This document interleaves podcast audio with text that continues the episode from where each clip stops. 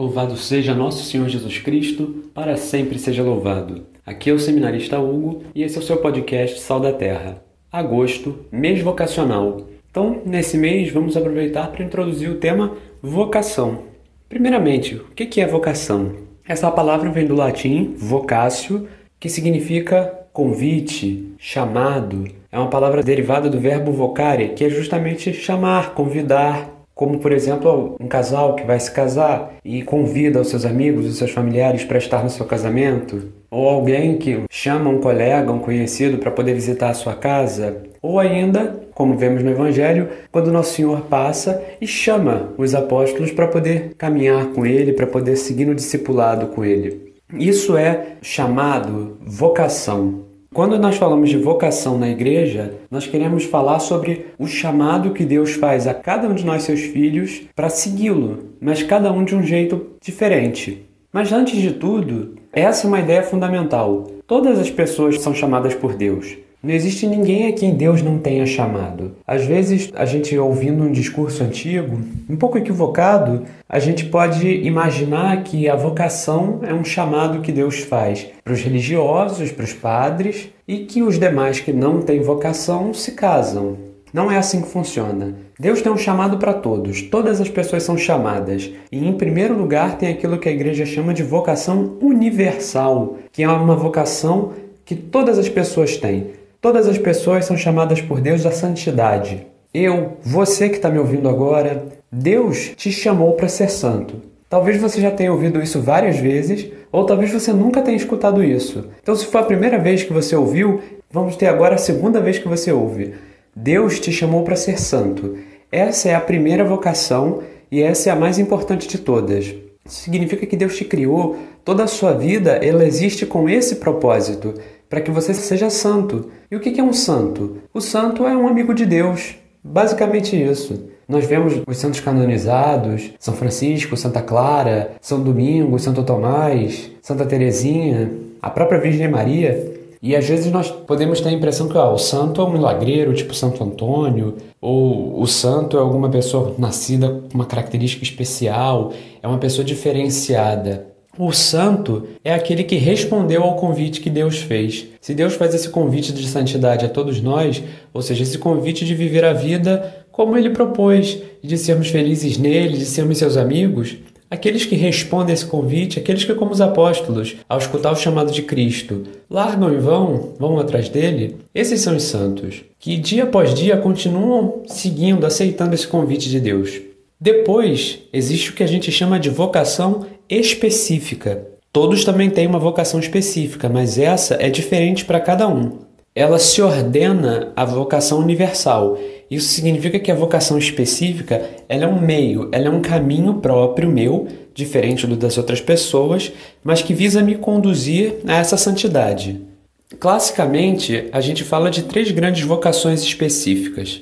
A primeira delas é o matrimônio. Justamente por essa mentalidade um pouco equivocada que eu comentava há pouco, às vezes a gente corre o risco de achar que um matrimônio é uma não vocação, aquele estado de vida que os não chamados vivem, ou ainda aquele estado de vida que qualquer um viva, como se fosse uma vocação de segunda categoria. Isso não é verdade. O matrimônio é uma legítima vocação. Deus chama alguns homens e mulheres para se unirem e constituírem família. Não é uma coisa pequena. O matrimônio é dito, às vezes, a vocação natural, porque na nossa natureza existe essa finalidade. É, nossa psicologia, nosso corpo, as características próprias do ser homem ser mulher, eles parecem que se encaminham naturalmente para a constituição do matrimônio, para a união entre homem e mulher, para a construção de uma família, para a paternidade e a maternidade. Mas em Jesus Cristo, Deus elevou o matrimônio ao status também de uma vocação sobrenatural. Quando Deus faz isso, o matrimônio passa a ter também uma função santificadora sobremaneira. Passa a ser então algo para alguns que são chamados por Deus para viver esse estilo de vida e que, portanto, recebem do mesmo Deus a graça para viver essa vida. Aqueles que são chamados por Deus para o matrimônio são chamados a mostrar para a humanidade, para ser sinal para o mundo do amor de Deus para com a própria humanidade, do amor entre Cristo e a Igreja. O marido e a mulher, eles são chamados para ser uma imagem de Cristo e da Igreja. Por isso, nas cartas de São Paulo, vai se dizer que o marido deve amar a sua esposa como Cristo amou a Igreja. Como Cristo amou a Igreja? Se entregando, morrendo por ela, dando até a última gota do seu sangue. E por isso a esposa é chamada a ser submissa ao marido, como a Igreja é a Jesus Cristo. Outra vocação específica, classicamente estabelecida, é o sacerdócio. O sacerdócio ele se manifesta tanto entre homens seculares, os padres da nossa paróquia, por exemplo, como entre religiosos, dos quais a gente vai falar em seguida.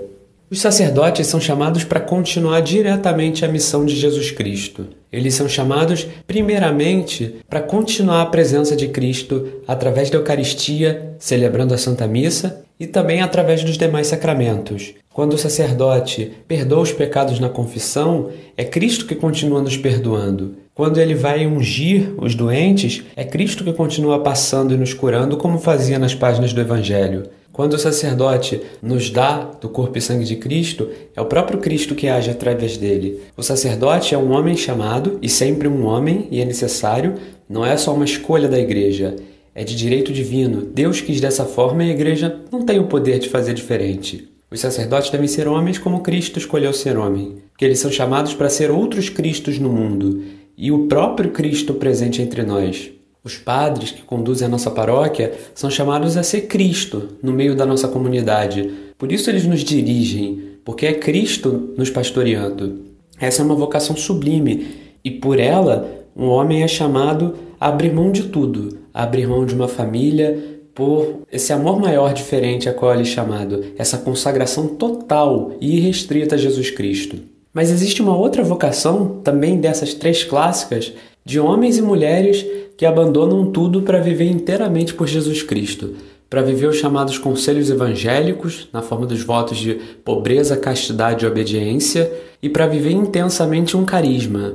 Essa é a vocação à vida religiosa, é a vocação dos monges, dos frades, das freiras, dos missionários. Essas pessoas que se unem em ordens, congregações, institutos religiosos são chamados a dar um testemunho escatológico, ou seja, eles já vivem nessa vida aquilo que todos nós vamos viver no céu, se Deus nos permitir um dia. Por que, que o religioso não se casa? Por que, que a freira vive solteira? Porque ela já se deu nessa vida toda a Deus ela já vive nessa vida a vida do céu, ela já adianta o céu e ela, ele, o religioso, a religiosa, eles são testemunho para nós da nossa própria vida futura. Jesus no Evangelho diz que depois, na vida eterna, na ressurreição, os homens não se casam, as mulheres não se dão em casamento. E assim os religiosos já nos mostram, a vida deles, a presença deles já grita isso diante de nós. Passando na rua com seu hábito religioso, já nos chama a atenção para a vaidade desse mundo, para a pequenez, para o pouco significado das coisas que às vezes nós damos um valor excessivo.